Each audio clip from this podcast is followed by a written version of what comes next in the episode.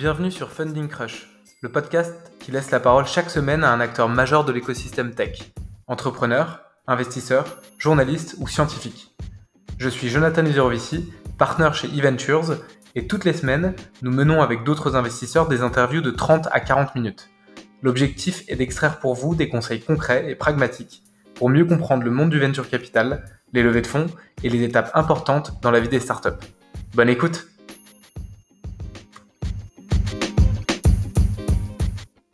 Bonjour à tous, on a avec nous Johan Lopez, cofondateur de la newsletter Snowball, qui permet d'apprendre des choses concrètes sur les finances personnelles, donc gestion de budget, investissement et side project.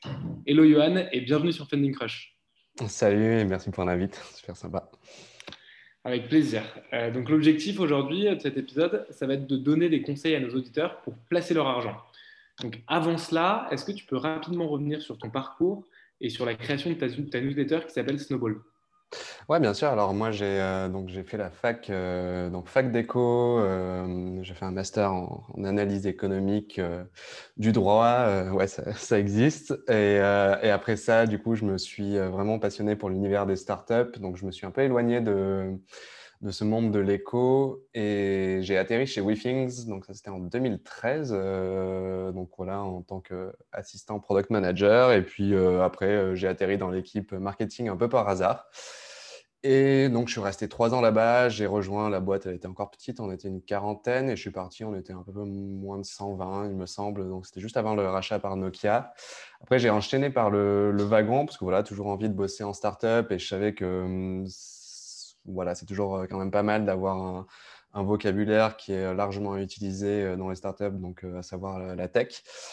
Et euh, voilà, euh, réflexion, euh, me lancer dans l'entrepreneuriat, rejoindre une boîte ou autre. J'ai voilà, j'ai discuté avec pas mal de personnes et j'ai rencontré donc Charles, qui est le hum, cofondateur de, de Comet, Skilly à l'époque. Et, et, voilà, ça a rapidement cliqué. Je suis, tombé amoureux très vite de, l'équipe, de la vision, tout ça. Et donc voilà, j'ai commencé en 2017 avec eux. Euh, pour rester euh, environ 4 ans, donc toujours en marketing, euh, donc sur différents postes. donc voilà, j'ai fait de l'acquisition jusqu'à directeur marketing. Et, et, donc depuis le mois de février 2020 à peu près, ouais, février-mars, voilà, j'ai lancé un petit side project qui sont, voilà, sans trop d'ambition qui donc s'appelle Snowball et qui donc est une newsletter sur les finances perso. Et euh, voilà, très vite, le, projet a bien décollé. Et, euh, donc, euh, c'est devenu, en fait, mon, d'un side project, c'est devenu un projet bah, voilà, principal, quoi, un full-time project. Et donc, voilà, en résumé, qui je suis, qu'est-ce que j'ai fait et qu'est-ce que je suis en train de faire. Donc là, tu es en full-time sur Snowball, S-N-O-W-B-A-2-L. Est-ce que tu peux nous donner justement quelques chiffres sur ta newsletter? Donc, ton audience, peut-être ton modèle économique ou euh, qu'on ait une idée un peu de, la taille du projet maintenant. Oui, carrément. Euh, donc aujourd'hui, en gros, euh, donc sachant que c'est une newsletter payante sur la liste d'emails globale, on est à 7500 personnes à peu près. Et donc parmi ces 7500 personnes, il y en a environ 1500 qui ont un abonnement premium. Donc l'abonnement premium, euh, bon, c'est assez simple, hein, c'est 6 euh, euros par mois ou 60 euros par an. Donc voilà, un petit, un petit discount si jamais euh, tu t'abonnes à l'année. et donc en termes de, de, revenus annuels, alors c'est les chiffres donnés par Substack, donc je n'ai pas converti, donc c'est en dollars, mais là, je, voilà, j'approche les 95 000 dollars de revenus annuels. Euh, donc, c'est des revenus annuels récurrents si les gens se réabonnent, évidemment. Euh, donc voilà, euh, j'ai lancé la version payante donc en avril 2020. donc à peu près, voilà, il y a, y a à peu près 9 mois, 9-10 mois, un truc comme ça. Donc voilà, voilà aujourd'hui je suis encore tout seul sur le, sur le projet. Et donc, euh, et après sur le voilà sur le modèle économique, si tu veux, il est assez simple. Euh, c'est un abonnement. Du coup, en gros, euh, l'abonnement est à 6 euros par mois ou 60 euros par an.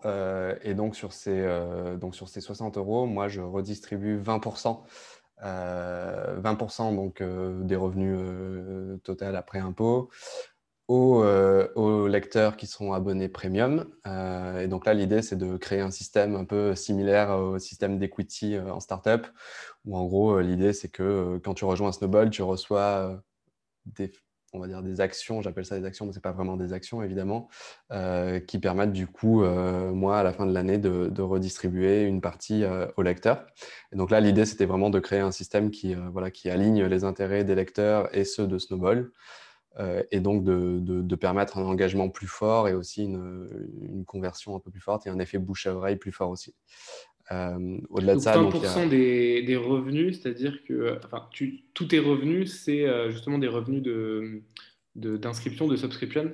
Ouais, c'est ça, ouais. C'est 100% de subscription aujourd'hui. Alors, je vais peut-être tester du sponsorship euh, plus tard, mais j'y suis pas encore. Donc, donc c'est 100% des revenus qui sont voilà, versés par, le, par les membres premium. Euh, et, donc, il y a 20%, 20 euh, autres pourcents, donc ça fait 40% en tout. Donc, si tu prends ça, 20 autres pourcents qui sont, euh, eux, dédiés à une association.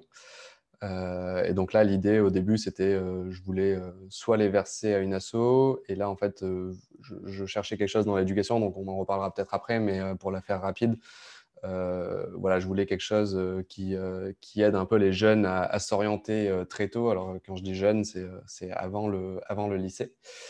Et donc voilà, je n'avais pas trouvé d'assaut et donc j'ai décidé de me dire que voilà, en cette année, en 2021, ce serait un peu mon, mon nouveau side project qui est donc euh, euh, voilà, affilié à Snowball et du coup, j'utiliserai euh, ces revenus-là pour, pour lancer ce, petit programme-là.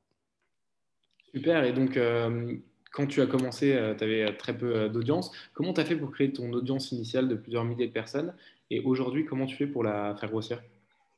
Alors au début, c'était assez simple. Euh, si tu veux, quand j'ai eu l'idée, avant de vraiment lancer la newsletter, euh, je me suis dit que je voulais tester ça. Et pour tester ça, j'ai euh, fait un petit post sur LinkedIn parce que je commençais à avoir une communauté qui, était assez grande sur, LinkedIn. Donc j'ai fait un petit post, voilà, je vais lancer une newsletter sur les finances perso. avec le, petit hack classique, si tu es intéressé, laisse un commentaire et un petit like. Euh, euh, et, très vite, bah, ça, bah, ce poste a, bien, bien décollé et j'ai eu voilà, à peu près 1000 personnes intéressées. C'était une sorte de waiting list pour moi pour, pour Snowball. et donc, grâce à ce poste, je crois que j'ai eu, j'ai bien dû avoir 600 ou 700 inscriptions juste, juste grâce à ça. donc voilà, pour moi, c'était à la fois un système pour valider euh, qu'il y avait une demande et aussi euh, un système pour euh, créer une sorte de, voilà, de, liste d'attente pour le lancement. Donc ça, c'était au début, on va dire que c'est un peu comme ça que j'ai eu, bon, voilà, c'était un peu moins des 1000, mais bon, c'était les 1000 premiers abonnés, c'était avant la version payante. et après, sur le, sur le reste, j'ai du mal à, j'ai pas les chiffres exacts, mais je dirais c'est à peu près je pense qu'il doit y avoir 80%, c'est du bouche à oreille aujourd'hui parce que je fais zéro, euh, euh, voilà, il y, a zéro acquisition payante, euh, je ne fais rien du tout avec ça. donc c'est essentiellement ça et c'est essentiellement aussi le côté transparence. Donc voilà, je partage régulièrement mes, mes chiffres sur LinkedIn ou sur Twitter. Et donc régulièrement, quand je fais ça, bah, ça génère quand même de l'intérêt et cet intérêt bah, se convertit en des nouveaux abonnés ou des, des nouveaux abonnés payants. Donc, je dirais que c'est ces deux principaux canaux qui, euh, qui ont drivé l'attraction jusqu'à jusqu'à aujourd'hui. Euh, et après, euh, voilà, il y a des petits trucs. j'ai été sur le podcast de, de, Mathieu Stéphanie, la martingale, ça m'a ramené quand même pas mal de, pas mal de subscribers, d'autres podcasts. Donc voilà, ça, voilà, c'est très ponctuel. Est-ce qu'il y a peut-être un gros hack que tu as fait, que tu peux nous partager euh, et qu'on pourrait reproduire, tu vois, euh, si un auditeur veut lancer une newsletter pour faire grossir d'un coup euh, sa base d'abonnés? Mmh, Alors c'est difficile à dire parce que bah, bah, c'est pas vraiment un hack, mais tu vois, le, ce côté de. Alors que, qui, qui, est assez répandu aux US, enfin, qui se répand beaucoup, le build-in public. Euh, donc de construire euh, son entreprise un peu euh, aux yeux de tout le monde, de faire ça de façon très transparente. J'ai l'impression que ça, voilà, ça, marche vraiment. Ça, non seulement ça, c'est source de confiance pour les gens qui te suivent, mais c'est aussi une source d'acquisition. donc ça, vraiment, moi, c'est, tu vois, à chaque fois que je partage mes, chiffres sur, sur LinkedIn, bah, à chaque fois, c'est 200-300 personnes qui, qui, qui, viennent s'inscrire. Donc évidemment, au début, bah, tu as des petits chiffres, mais bon, c'est pas grave, ça, ça intéresse les gens aussi parce que tu, en gros, en, construisant ton produit, ta newsletter ou peu importe en public, bah, tu, tu, crées aussi de, comment dire, de, de, l'intérêt, de la curiosité et tout ça. Et donc voilà, pour moi, ça a été vraiment le, gros truc. Après, après, les, hacks, euh, enfin, il y a les, hacks classiques, c'est d'aller euh, approcher des influenceurs qui sont dans ton euh, univers. Ça, ça, peut fonctionner, ou même qui ne le sont pas forcément. Mais, mais bon, voilà, tu vois, moi, Mathieu Stéphanie, j'ai essayé de l'approcher. Après, c'est lui qui m'a approché. donc, ça, ça, a fonctionné un peu comme ça.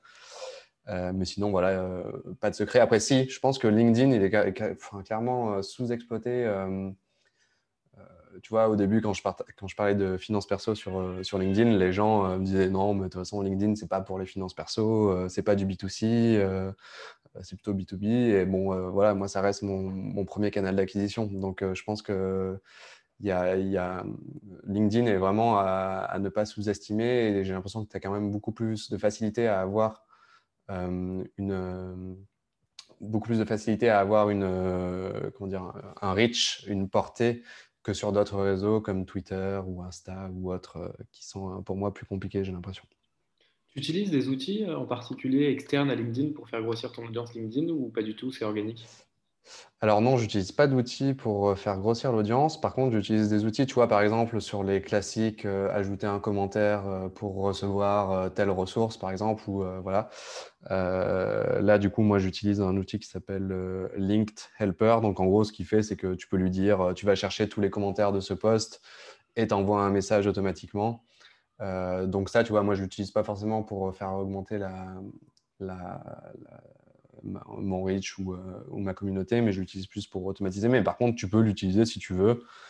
Euh, tu peux clairement, je sais pas, moi, si imagine demain, tu lances une newsletter sur, euh, je sais pas, moi, le, sport, n'importe quoi, et que tu as repéré un post de quelqu'un qui est justement dédié au sport et tu vois qu'il a plein de likes ou plein de commentaires, tu peux très bien dire bah, tu vas récupérer tous ces gens-là qui, sont, euh, qui ont liké ce post et tu, euh, tu peux leur envoyer un message euh, ou les ajouter, enfin peu importe, pour leur partager ton projet. Donc, donc voilà, donc il y a Linked Helper, donc Linked comme LinkedIn, L-I-N-K-E-D, et Helper, H-E-L-P-E-R. Sinon, tu voilà, en as d'autres, tu as DuckSoup qui permet de faire ça, donc il y en a pas mal. Ok. Aujourd'hui, j'aimerais, avec toi, qu'on prenne l'exemple d'un auditeur qui a 50 000 euros donc euh, quand même un petit euh, budget, euh, sur son compte en banque et qui souhaite placer son argent. En tout cas, qui ne souhaite plus le laisser tu vois, sur son compte, qui souhaite en faire quelque chose mhm. cette année, en 2021 et dans les années à venir. donc, j'ai 50 000 euros, jour numéro 1, donc demain, qu'est-ce que je fais? Ouais, bah, c'est une super question parce que c'est un peu. je me suis retrouvé un peu dans cette situation euh, au début de l'été parce que j'avais investi mon argent, mais du coup, euh, mon, enfin bon, bref, euh, long story short, mon portefeuille est devenu vachement voilà, déséquilibré. Du coup, j'ai tout vendu et je me suis dit, je vais repartir sur quelque chose de propre. donc j'avais, bon, moi, voilà, pour être transparent, je crois que j'avais autour de 70-80 000 euros. Donc on est dans ces eaux-là. Euh, donc, ce que j'ai fait, moi, après, je me suis dit, euh, bon, voilà, j'ai ce montant d'argent, euh, qu'est-ce que, j'en fais? Donc, en gros, je me suis dit, je vais, créer une stratégie qui me correspond. Donc, en gros, voilà, tu vois, moi, je suis jeune, donc je, peux prendre, je suis un profil assez risqué. voilà, peu, peu de risques que je me retrouve sans emploi ou autre. Donc, je me suis créé un petit matelas de sécurité euh, autour de, voilà, de, enfin, j'ai mis voilà, 5000 euros de côté, hein, en gros, euh, où je me dis, bah, voilà, si, euh, si j'ai un coup dur, voilà, c'est de l'argent que je n'investis pas, qui est sur mon compte épargne, sur Boursorama. voilà, quoi. Donc, matelas de sécurité, c'est hyper important et donc à prendre en compte. ensuite, c'est se dire, bah, du coup, je, je, dois diversifier mon, mon, portefeuille parce que tu ne vas pas mettre tous tes œufs dans le même panier. Euh, donc moi, je me suis dit, euh, je vais euh, diversifier sur quatre, quatre sujets principaux qui peuvent être différents selon les personnes. Mais en gros, pour moi, c'est j'aime bien voilà, les marchés financiers classiques, donc des actions, actions voilà, classiques, rien de, rien de surprenant. ensuite, sur la partie crypto, donc moi, c'est c'est quelque chose qui m'intéresse beaucoup étant dans la tech et je pense que c'est le cas de beaucoup de personnes. ensuite, il y a sur le marché de l'art.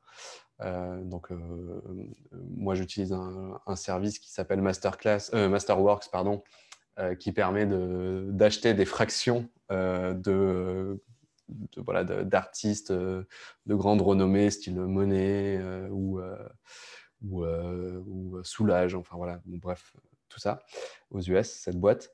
Et, et le dernier, c'est donc investir en startup, parce que voilà, c'est un univers qui me passionne.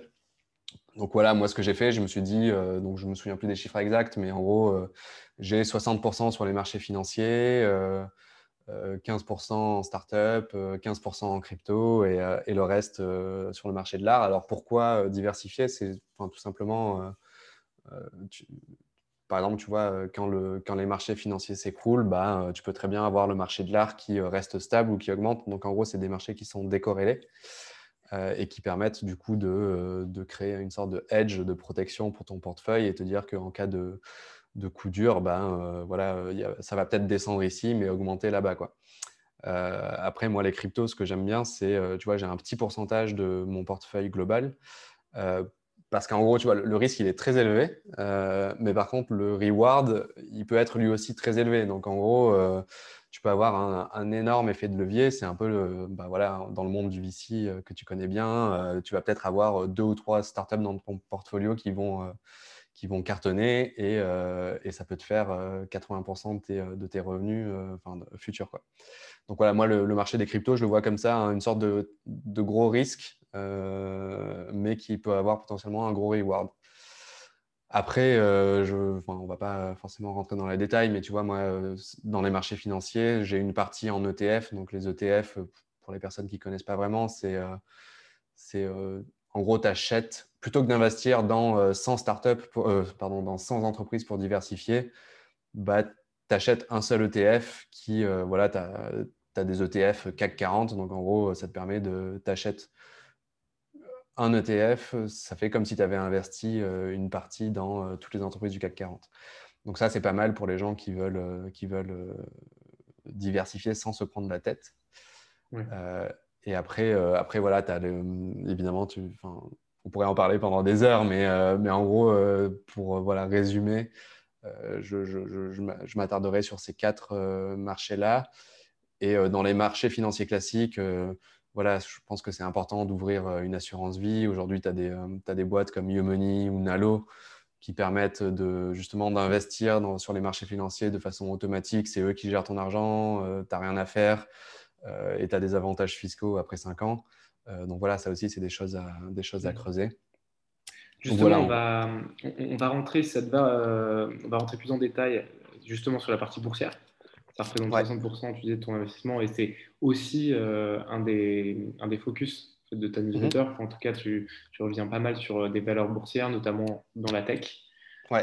et peut-être avant de, avant de parler de, de, ça plus en détail, Comment t'expliques que les particuliers français investissent très peu en bourse par rapport à d'autres pays? Euh, Alors ouais, c'est marrant parce que justement ce matin, euh, je lisais la newsletter de très bonne newsletter de Marc Fiorentino euh, qui nous disait que en 2020, il y avait 500 000 personnes, je crois, en France seulement, qui avaient ouvert un, compte de trading. Ce qui, est, ce qui est énorme parce que comme tu dis, historiquement, c'est un marché qui était assez, assez frileux euh, à cet univers de la bourse, etc. D'ailleurs, on, dit souvent en France, on boursicote, tu vois, c'est quand même un, un terme assez euh, péjoratif, alors qu'aux US ou dans les pays anglo-saxons, c'est beaucoup plus répandu.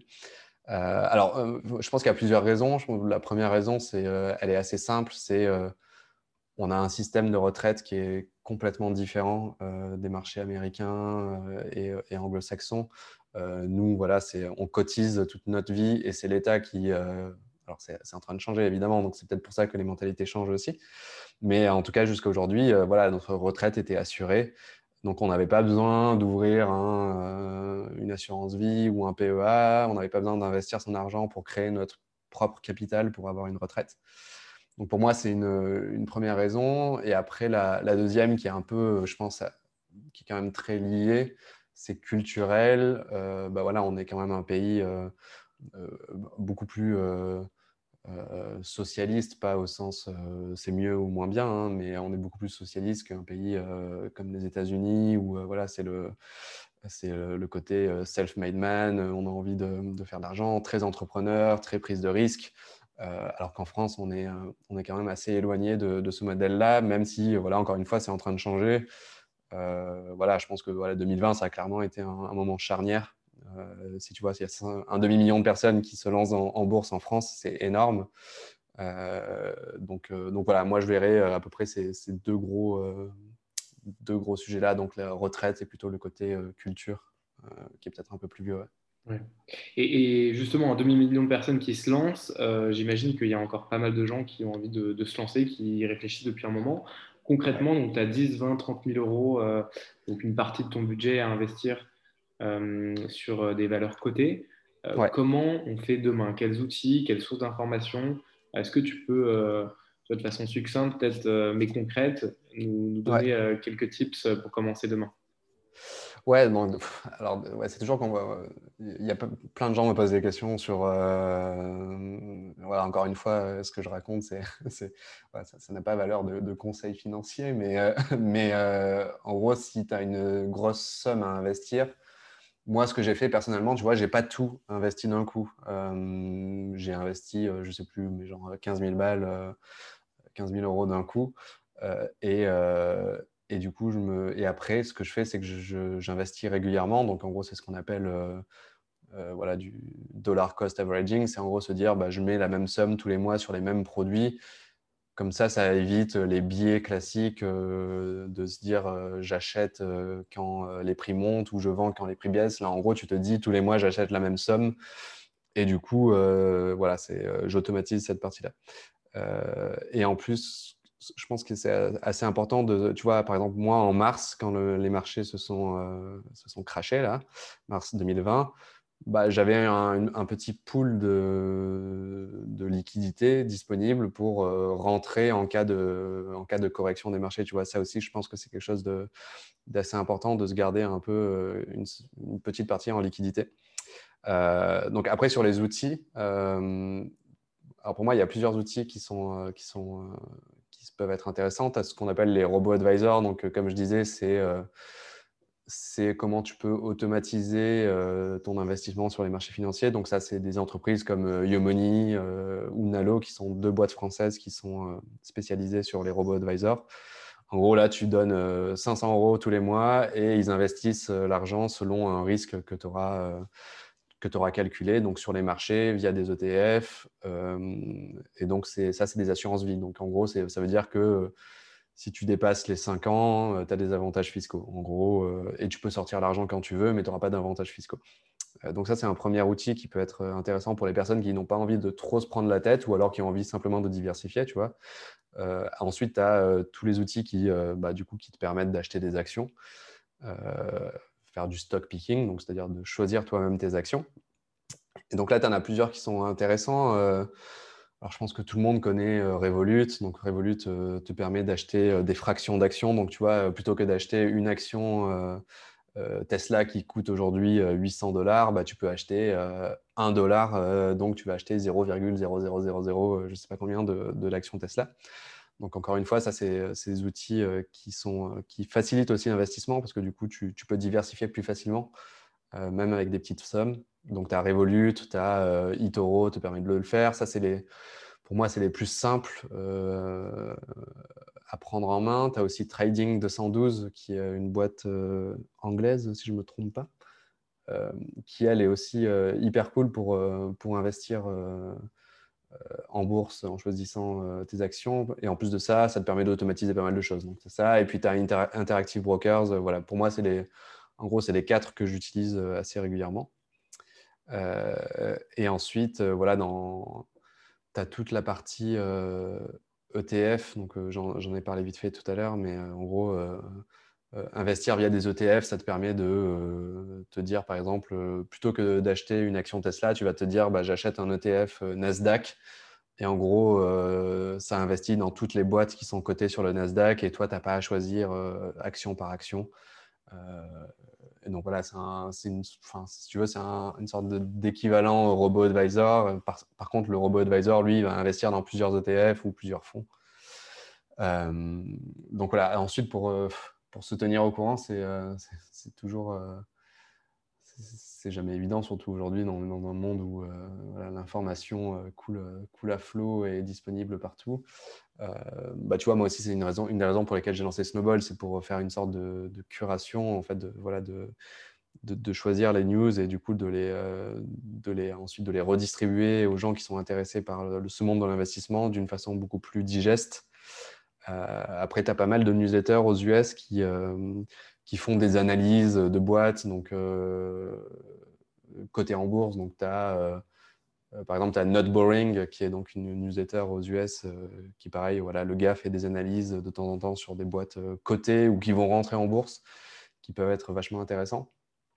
Et sinon, sinon j'utilise beaucoup Twitter, moi, pour me tenir au courant. Il y a pas mal de bonnes infos. Donc voilà, en gros, tous les, sur la partie information, la partie outils, euh, voilà, tu as un panel euh, qui est assez large, euh, donc difficile de résumer, mais en gros, c'est un peu moi ce que j'utilise en général. Quoi. Ok. Et, juste pour parler un peu chiffres concrètement, on reprend notre budget, je ne sais pas, de 10 000 euros par exemple pour investir en bourse. Donc sur nos 50 000 euros d'épargne, on décide d'investir seulement 10 000 ou 20 000. On va dire 10 000. sur combien de temps on répartit nos investissements parce que tu dis de ne pas investir tout d'un coup, mais tous les mois, donc quoi, sur un horizon de 6 mois, sur 12 euh, mois, et sur combien de, de, valeurs ou, euh, d'investissements différents?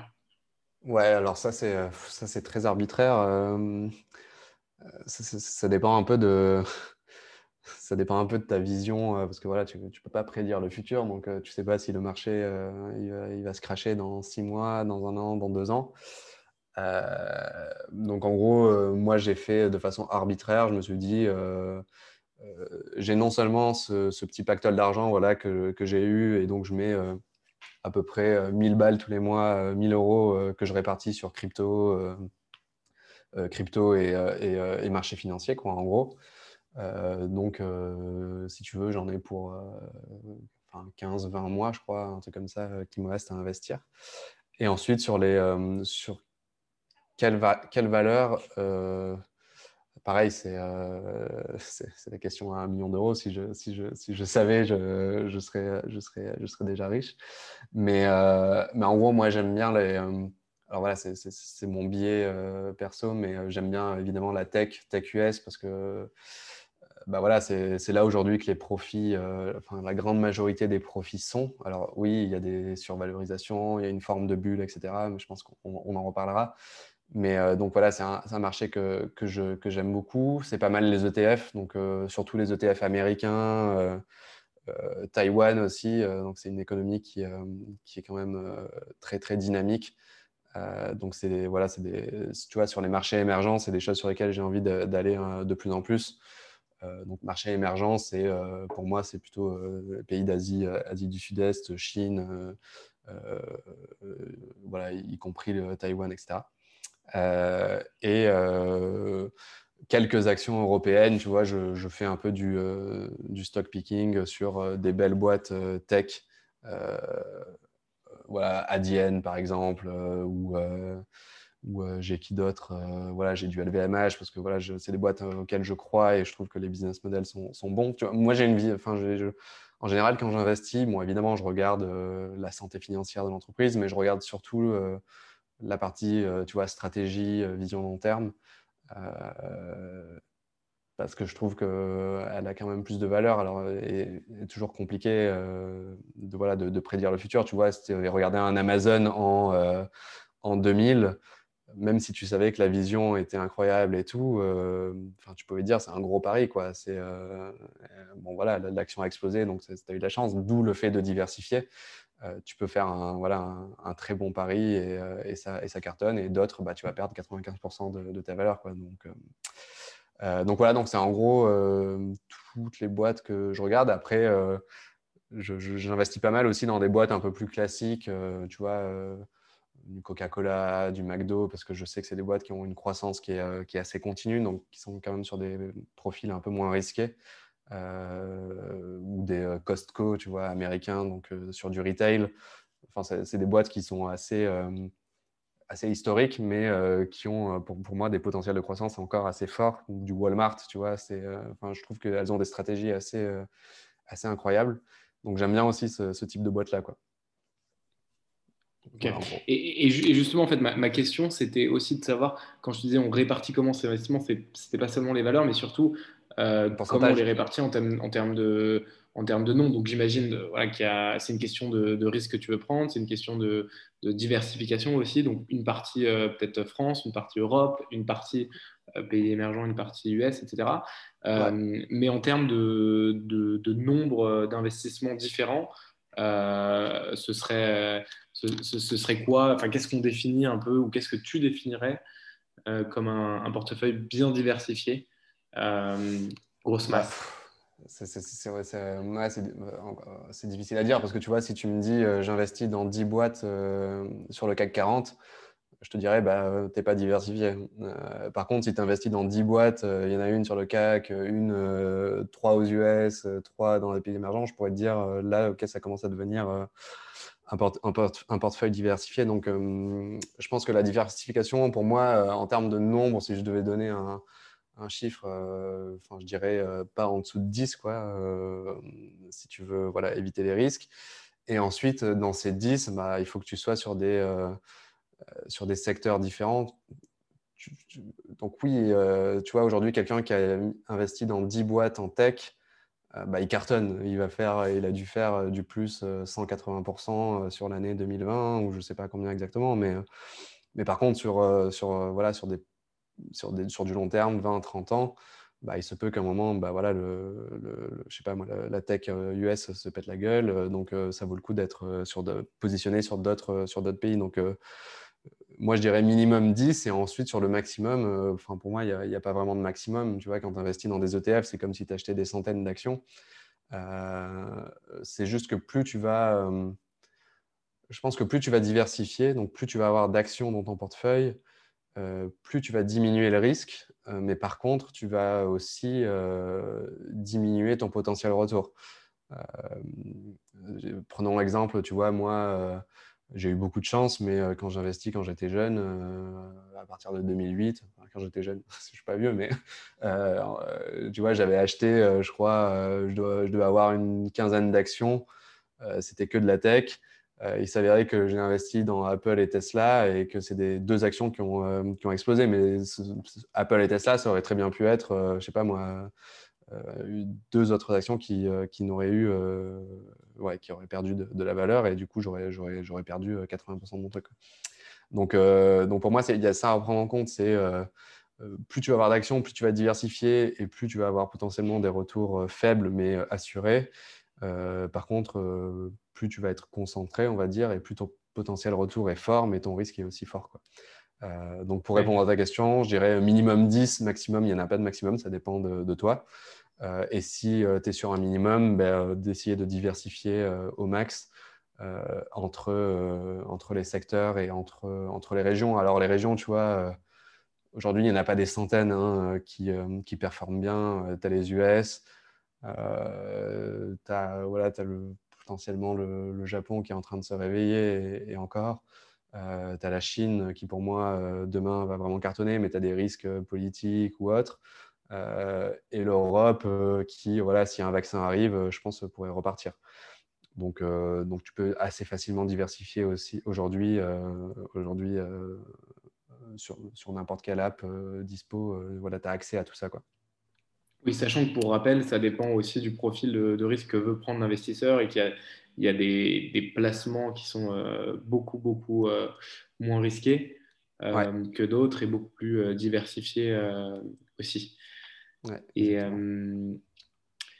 je voulais, avant qu'on rentre peut-être sur quelques boîtes que toi tu suis pour l'année 2021 et, qui te semblent pertinentes et, que tu présentes souvent d'ailleurs dans, dans, tes newsletters, euh, mhm. comme le Snow Peak ou euh, que tu appelles le Snow Peak. Euh, avant, avant de, parler de quelques exemples, et d'ailleurs on pourra parler d'un exemple peut-être français ou européen et d'un exemple peut-être soit américains, soit, soit hors d'Europe.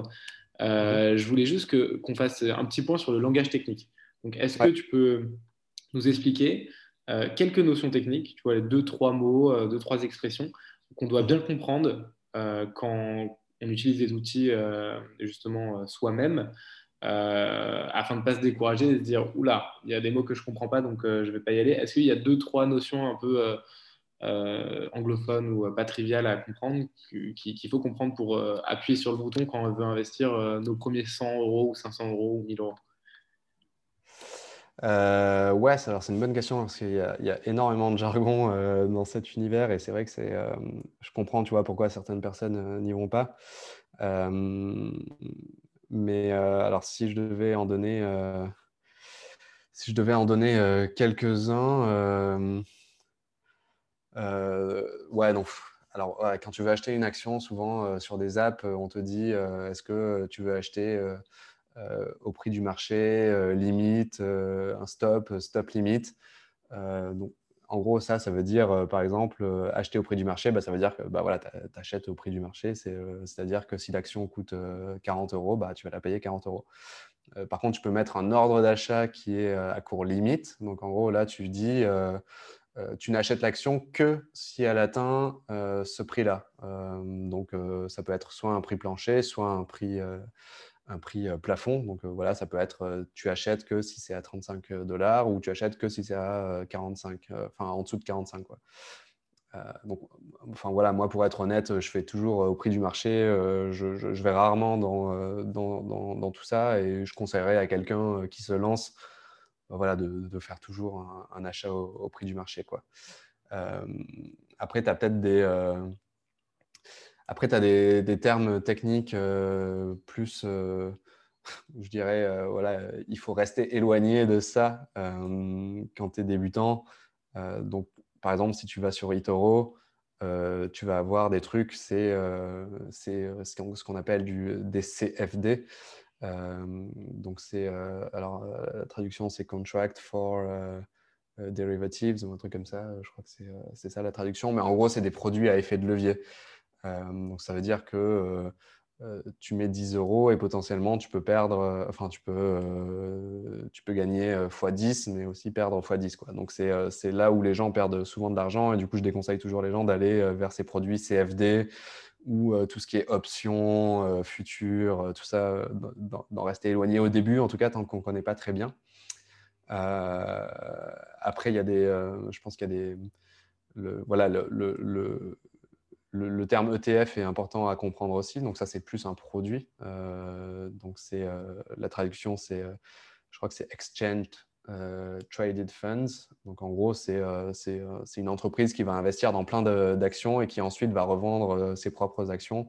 Donc voilà, ça c'est pour diversifier. et donc voilà, en gros après, euh, ouais, tu as des termes financiers, mais bon, je ne sais pas si, tu veux qu'on rentre dans, dans cela, mais euh, euh, tu as tout ce qui est voilà, les, ratios, donc le, ratio price earnings. Donc, c'est voilà, c'est tu vas prendre tous les revenus de l'entreprise et tu divises, et tu divises par, par le nombre d'actions et ça te donne un, un ratio, donc un chiffre qui peut être. En général, on dit que voilà, plus ce chiffre est élevé, plus euh, en fait le, le, le, prix de l'action est, euh, est, euh, est, cher. Quoi. Donc, tu vois, par exemple, aujourd'hui, un Tesla, je sais pas, il doit avoir un, chiffre qui est complètement hallucinant. bon, on, ne va pas rentrer dans ça parce que on, on, rentre dans un truc un peu plus technique. Mais, mais, voilà. mais voilà, en gros, je pense c'est les gros trucs qui, peuvent, qui peuvent être importants au début. Quoi. Ouais, bon, faut quand même faire attention aux mots qu'on ne comprend pas et ne pas cliquer si, euh, Exactement, euh, on ne comprend pas quelque chose. En tout cas, bien se renseigner sur, euh, sur ce qu'on fait, c'est pas si simple que ça et, et ça vaut le coup de bien, bien lire tous les disclaimers et, de regarder en détail avant de faire n'importe quoi. Et ouais, non, il y a des trucs intéressants, tu vois. par exemple, sur, alors, il y a eToro et Trading 212 qui le font, mais tu peux créer des comptes de simulation. En gros, tu as un portefeuille de 100 000 dollars qui sont fictifs et tu peux t'amuser comme si c'était voilà, bah, de, ton argent, quoi, mais sauf que ce n'est pas ton argent. Et du coup, ça te permet justement de, de voir que voilà, tu peux tester ça pendant 2-3 mois et tu vois ce que ça donne. Et, et comme ça, tu apprends aussi sans, sans, risque. Quoi. Donc ça, c'est intéressant. Ouais, je crois que Saxo Bank le fait aussi d'ailleurs. Ouais, Saxo le fait aussi, en effet. Ouais. c'est un bon moyen de, de, de entre guillemets, jouer. Enfin, c'est pas un jeu, mais d'apprendre avec, avec de l'argent virtuel. Donc, donc ouais, c'est une reco intéressante en tout cas. je voulais maintenant qu'on rentre un peu dans une ou deux valeurs, donc ce que je te disais tout à l'heure. Euh, peut-être euh, une valeur euh, européenne à suivre d'abord que tu aimes bien et une valeur américaine ou taïwanaise ou hors d'Europe en tout cas que, que, tu nous recommandes de suivre et, que tu nous expliques un peu pourquoi cette valeur est intéressante selon toi. ouais, alors sur le. Alors on va commencer peut-être une valeur un peu, euh, on va dire, euh, valeur monde. Euh, donc, ouais, tu parlais de Taïwan, mais donc moi, à Taïwan, il y a, y a une boîte qui s'appelle, alors c'est TSC, je crois que c'est Taiwan Semiconductor. alors, attends, je, je retrouve, c'est.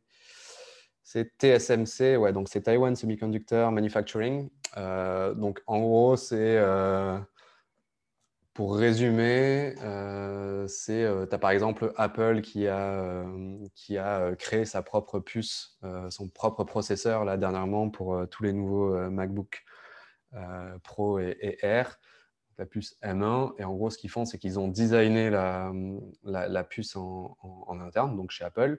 Par contre, ils délèguent, donc ils outsourcent la production. Et donc, TSMC, là, c'est une boîte taïwanaise qui s'occupe de la production.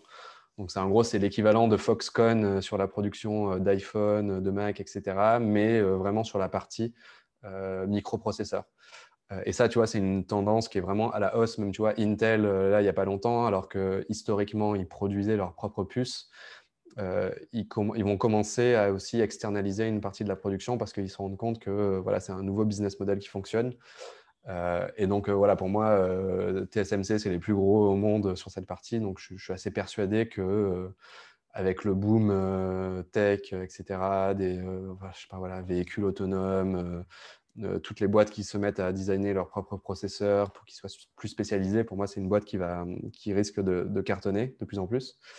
après, sur les boîtes européennes, alors moi, il y a il n'y a pas des millions que j'aime, mais euh, en gros, euh, euh, j'aime beaucoup LVMH en France. je trouve qu'ils ont fait un, ils ont fait un boulot incroyable. Bah, du coup, quand, à, partir du moment où ils ont, ils ont embauché, c'était qui? C'était Yann Rogers en tant que Chief Digital Officer. Ils ont, ils ont vraiment réussi à se réinventer sur la partie vraiment digital, e-commerce, tout ça. Et, et ça se ressent dans, le, dans leur business. quoi. Euh, donc voilà, moi, c'est une boîte que, que, j'aime beaucoup euh, d'un point de vue euh, purement business. Après, les produits qu'ils vendent, enfin voilà, je ne suis, pas un consommateur de Louis Vuitton, tout ça, mais, mais en tout cas, c'est une boîte que j'admire et que voilà, j'admire aussi d'un point de vue croissance, tu vois, le, leur méthode d'achat, d'acquisition, tout ça qui est, qui est, vraiment intéressant. Donc pour moi, voilà, une boîte que j'aime bien en France et, et aux US, si je devais en choisir une, c'est pas évident, il y en a tellement là euh, qui, euh, qui vont rentrer en bourse, tout ça, mais si je devais en choisir une, ouais, bah, je dirais une qui va bientôt rentrer en bourse, et ouais, j'en parlais justement dimanche dernier dans, dans Snowball, c'est Poshmark. donc c'est en gros, c'est le Vinted américain, donc, qui s'est lancé un an avant Vinted en France. Et donc, c'est voilà, une boîte qui, euh, voilà, qui permet d'acheter, revendre des, euh, des vêtements d'occasion, euh, vêtements, accessoires, produits de beauté, voilà, qui ont une, qui ont donc c'est une place de marché qui est assez incroyable. donc en gros, c'est tu as quasiment autant de personnes qui achètent des produits qui sont aussi des vendeurs. Donc ils ont réussi vraiment à créer un, un effet de réseau enfin vraiment remarquable et euh, ils ont une, voilà, une croissance euh, vraiment euh, très propre et, je pense que c'est un, bon investissement, surtout qu'ils sont sur un, ils sont sur une industrie en fait qui, voilà, qui, je pense, qui ne connaîtra jamais la, la, crise. Tu vois, il y aura toujours des gens qui vont acheter des habits. Euh, au contraire, euh, je pense que le, la consommation, euh, la consommation responsable, c'est quelque chose qui va, voilà, qui va monter en puissance. Donc voilà, eux, ils sont vraiment bien positionnés sur ça. Et, et donc, je pense que voilà, ça, va être un bon investissement et ils font leur entrée en bourse dans pas longtemps. Alors voilà, il faut toujours faire attention avec les entrées en bourse parce que surtout euh, dernièrement, euh, tu as toujours un énorme pic euh, parce que tout le monde va se ruer dessus. tous les petits investisseurs vont, vouloir acheter quand, l'action est listée. Donc, tu as souvent un pic et puis après, l'action retombe quelques jours après ou quelques mois. Donc, moi, j'attends toujours un petit peu, tu vois, pour, me, pour me positionner. J'attends aussi de voir les premiers résultats trimestriels, tu vois, comment se comporte la, la boîte. Euh, donc voilà, en gros, euh, les, trois, euh, les trois que je citerai. Quoi. Ok, bah, super intéressant en tout cas. Merci pour ces, pour ces valeurs un peu concrètes. Et pour terminer, pour terminer cette discussion, j'ai envie qu'on prenne juste un tout petit peu de recul par rapport à tout ça et poser une question un peu macro, entre guillemets. On dit en ce moment qu'il y a énormément d'argent sur le marché, que ce mhm. soit sur, sur la tech, sur la bourse, sur l'immobilier. Il y a beaucoup, beaucoup d'argent. Et, euh, et euh, ça peut laisser penser que du coup, tout est survalorisé, euh, avec notamment beaucoup de personnes qui se dirigent vers les mêmes valeurs. Donc les mêmes valeurs boursières, les mêmes valeurs immobilières. Typiquement, je ne sais pas si on parle de l'immobilier à Paris, toujours les biens avec terrasse ou balcon haut en étage. Et un peu pareil sur la tech américaine, ça va être du Apple, Amazon, etc. Donc s'il y a une concentration de l'argent dans ces valeurs que tout le monde aime bien et, et dans lesquelles les gens veulent investir, est-ce que tout n'est pas finalement survalorisé? Enfin, Qu'est-ce que tu penses un peu plus philosophiquement de, de cette situation? Ouais. Euh, alors oui, euh, clairement, euh, la réponse si c'est surévalué, enfin survalorisé, c'est clairement oui. là, il n'y a pas de secret. Tout le monde est assez unanime sur cette partie-là, en tout cas sur la tech sur la tech US, même sur d'autres valeurs. Après, la question, tu vois, c'est dans ces moments-là, tu te dis, OK, la bulle, elle existe. donc déjà, c'est pourquoi cette bulle, elle existe? Aujourd'hui, la raison principale, c'est que vu que les taux d'intérêt sont faibles, en fait, tu n'as quasiment aucun autre actif sur lequel investir qui te rapporte de l'argent. donc acheter des obligations, ça ne vaut pas le coup. donc en gros, tous les investisseurs bah, se dirigent vers les marchés financiers. Donc et ils se dirigent vers euh, les boîtes qui font euh, le plus de profit, donc euh, bah, la tech américaine. Donc forcément, si tout le monde achète la même chose, bah, tout le monde, enfin, les, prix augmentent. Après, la question, c'est, tu vois, quand tu investis, c'est est-ce que tu veux rider cette vague profiter de, du fait que bah, voilà, la bulle va continuer sûrement d'augmenter. Moi, je suis plus de, ceux qui vont dire, bah voilà, ok, euh, euh, vu qu'aujourd'hui on ne peut pas investir ailleurs, bah ok, euh, on ride cette vague et, on, on, cherche à, repérer des signaux qui nous feront dire qu'en fait, elle n'est pas loin d'exploser. Donc, ces signaux, c'est, bah, tu vois, si les banques centrales se disent, on remonte les taux d'intérêt, ou alors si une inflation est en train de se, faire remarquer en Europe ou aux US, parce que du coup, s'il y a inflation, il y a euh, taux d'intérêt qui augmente. Euh, et donc là, ce serait un signe qu'il euh, va y avoir une rotation des, une rotation des, des actifs. Donc, ça veut dire qu'il va y avoir des investisseurs qui vont vendre leurs actions je sais pas moi, dans la tech américaine pour aller acheter des obligations, par exemple. Et donc là, ce sera le moment où bah, il y aura soit une grosse correction, soit en fait, il y aura un petit crash ou autre. Quoi. Donc en gros, c'est euh, pour moi, c'est le plus important aujourd'hui, c'est repérer, euh, de suivre ces signaux en tout cas, tu vois, de, suivre les taux d'inflation, suivre euh, ce que disent les banques centrales. Aujourd'hui, toutes les banques centrales ont dit qu'elles vont garder les taux d'intérêt très faibles. Donc il y a de très grandes chances en fait que bah, toute l'année 2021, bah, les, marchés financiers continuent d'augmenter, d'augmenter, d'augmenter. donc, donc ouais, après des profils plus risqués, ils pourront te dire bah, j'attends en fait que tout ça se corrige, j'attends qu'on revienne sur des taux d'intérêt un peu plus normaux et je, patiente. Donc euh, ça dépend vraiment de ton profil de risque. Et tu vois, et, c'est là aussi où ce que je disais tout à l'heure sur le fait d'avoir une, une poche de liquidité disponible, ça peut te permettre aussi, si demain, bah, voilà, les, les marchés, les s'écroulent, bah, tu te dis, bah, voilà, je, j'ai potentiellement, j'ai pas fermé mes positions, donc j'ai pas revendu, mais par contre, j'ai ces liquidités-là qui sont disponibles pour me repositionner. Quoi. donc voilà, tu as, plusieurs façons de, de, voir les choses. Et, et après, quand est-ce que ça va exploser, ça, j'en ai aucune idée. Mais, mais, en tout cas, ce sera sûrement quand, quand il y aura une, inflation qui va revenir. Et aujourd'hui, je pense qu'elle n'est pas encore prête de revenir, en tout cas en Europe ou, aux US. Quoi. Ok, ça marche. Bah, écoute, merci beaucoup pour euh, tes insights et cette euh, discussion. Est-ce que tu veux ajouter euh, quelque chose un peu pour conclure? La, principale chose à retenir, je pense que quand on veut se lancer en bourse, comme tu disais, c'est c'est voilà, ne, ne, ne, pas investir dans les choses qu'on ne comprend pas. tu vois, il y, a plein d'histoires aux US d'Américains qui qui ont perdu des sommes euh, colossales. Enfin, voilà, il y a même un gars qui s'est suicidé après avoir perdu des, toutes ses économies. Bon, bref, des, histoires pas cool. Donc, voilà, c'est apprendre toujours euh, avec des pincettes et, euh, bien, il faut bien connaître les produits dans lesquels on investit. Donc, toujours bien se renseigner avant et, et c'est important. Et là, on a donné un on a donné un, comment dire, un, overview de tout ça, mais, euh, mais, en tout cas, je conseille aux gens de, creuser un peu plus avant de vraiment rentrer dedans. Quoi. Ça marche. Bah, écoute, merci beaucoup euh, pour tes insights, Johan, et puis euh, très bonne continuation et bon développement de la newsletter Snowball en tout cas. Merci beaucoup. Ouais, bonne continuation à toi aussi. À bientôt. À bientôt. Salut. Vous avez écouté cet épisode de Funding Cross jusqu'au bout. Si vous voulez contribuer au développement du podcast, abonnez-vous et partagez-le à quelques personnes de votre entourage. Et si vous voulez recevoir un épisode dans votre boîte mail toutes les semaines, envoyez-moi un mail à john, j -O -N, À très bientôt